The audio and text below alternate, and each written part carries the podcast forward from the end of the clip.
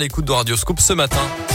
On essaie de vous tenir au courant euh, du mieux possible. 8h30, Benson Bonne, Gaston dans un instant et d'abord votre scoop info avec Colin Code. Bonjour. Bonjour Mickaël, bonjour à tous. À la une de l'actualité ce matin, un épisode de froid et de neige en cours dans la région depuis ce matin. L'un est passé en vigilance orange comme l'Isère. La Saône-et-Loire reste en jaune jusqu'à demain matin. Des flocons attendus à partir de 300 à 400 mètres d'altitude et parfois en pleine 5 à 10 cm de neige prévue au col de Seigne selon la préfecture de l'Ain. Des opérations de déneigement et de salage sont en cours dans ce Soyez très prudents également du côté du réseau secondaire dans nos départements. On fait un point complet sur la météo avec Mickaël à la fin de ce journal. Un nouvel accident mortel dans l'Ain hier à Savigny. Un homme de 60 ans a fait une violente sortie de route en percutant un arbre sur le bas-côté. L'homme n'a pas survécu à ses blessures malgré l'intervention rapide des secours.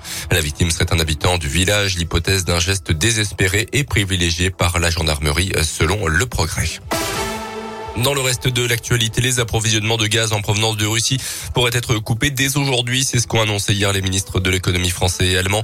Le président russe Vladimir Poutine a annoncé que les consommateurs de gaz russes de pays, je cite, inamicaux devront payer en roubles leurs factures. Désormais, option écartée par les pays européens. Sur le terrain en Ukraine, la situation est toujours très tendue. Un cessez-le-feu à Mariupol n'a pas été respecté hier. Dans la soirée, Moscou a indiqué qu'un nouveau couloir humanitaire serait ouvert ce matin. À retenir également dans l'actualité une diminution du prix des carburants à partir de ce vendredi, 18 centimes de moins par litre, une mesure promise par le gouvernement il y a quelques semaines et qui va durer jusqu'au mois de juillet. Ça pourrait aller jusqu'à 28 centimes de baisse dans 2800 stations totales, indiqué le groupe français. Pédaler pour produire de l'électricité, c'est le choix qu'ont fait les collectivités locales pour lutter contre la flambée des prix de l'énergie en ce moment. Dans une séance plénière exceptionnelle, le conseil départemental de l'Ain et la ville de Bourg-en-Bresse sont conjointement voté la mise en place de vélos dans chacun de leurs bâtiments, des appareils qui permettront de générer du courant électrique. Durant l'expérimentation, les agents pourront prendre jusqu'à une heure de leur temps de travail pour pédaler et donc produire de l'électricité. Cine Dynamo est élue au conseil départemental de l'Ain. Elle revient pour Radio Scoop sur la genèse de ce projet.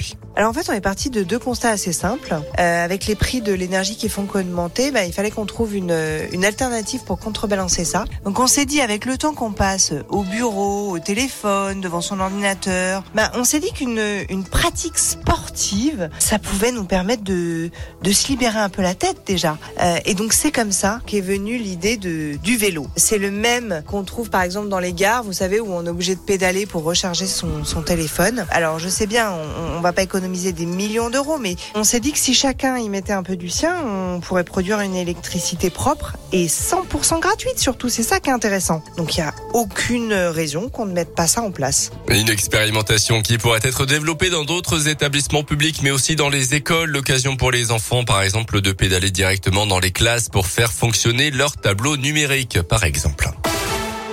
On passe au sport avec du euh, derby en Pro D2 de rugby ce soir pour l'US Bressan. Les Violets se déplacent à Oyonnax à partir de 19h30.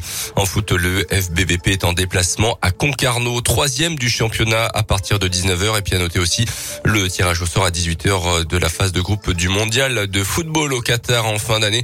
On connaît la quasi-totalité des équipes qualifiées. Les Bleus sont tête de série. Tiens Camille, je te vois bien pédaler toi pour faire un peu d'électricité là. Mais moi justement, enfin